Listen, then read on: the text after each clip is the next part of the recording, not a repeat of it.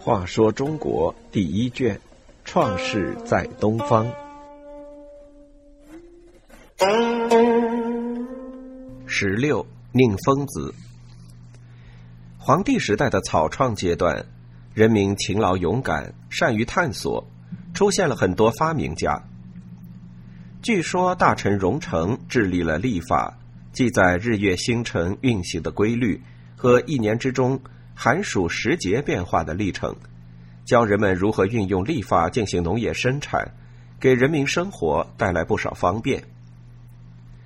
另一位大臣胡曹为制作衣裳，日夜设计劳作，从此夏天披树叶、冬天披兽皮的行为被认为是一种耻辱，而代之以整齐得体的衣服。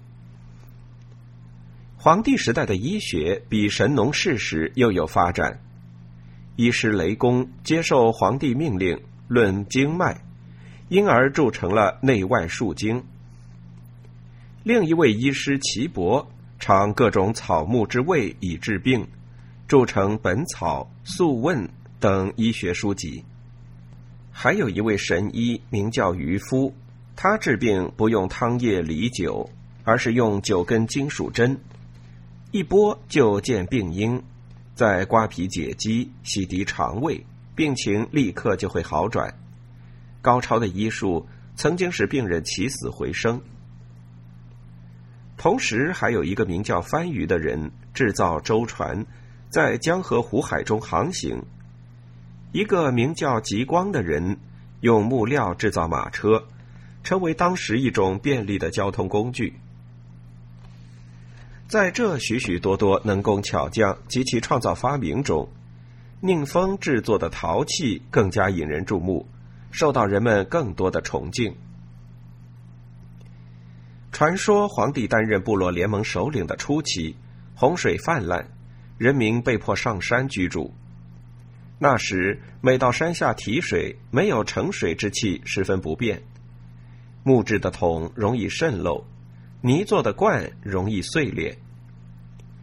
当时有一个人名叫宁风，他在一次烧野兽进食的过程中，从火里得到了一块硬泥，他从中突然悟出了可以用火烧的办法使泥土变硬而制成各种器皿的道理。于是宁风就开始试验用火烧泥土制作成器。他先找了一些富有粘性的泥土制成器皿的坯，然后又建造一个像窑一样的密封的土包，把土坯放在里面烧制。当宁风准备引火起烧时，有人从那里经过，便帮助他掌握火候。那火微微燃烧，冒出一股五色的烟。经过三天三夜的烧制。再拿出那些泥土做的器物，已经变得十分坚硬，敲打上去发出当当的响声。宁风高兴极了，就给它取名为“陶”。这是一种简便的盛水和煮食物的器皿。皇帝知道了这事，就命宁风做陶正的官，令他把制作陶器的经验传给千家万户。人民学会了制作陶器的方法。陶器的使用也越来越普遍。有一次，宁风又架火烧陶，当他爬到窑顶查看火势和窑中的泥坯时，窑顶忽然坍塌，宁风猝不及防跌进了火窑。那时火势正旺，人们赶来，只见宁峰的身影在火焰中随着烟气冉冉上升。人们便说宁风火化登仙了。窑火被扑灭后，人们找到了他被烧剩的骨灰，安葬在宁北山中。因为宁风是陶器的发明者，给人民带来了巨大的福利，人们尊称他为宁疯子。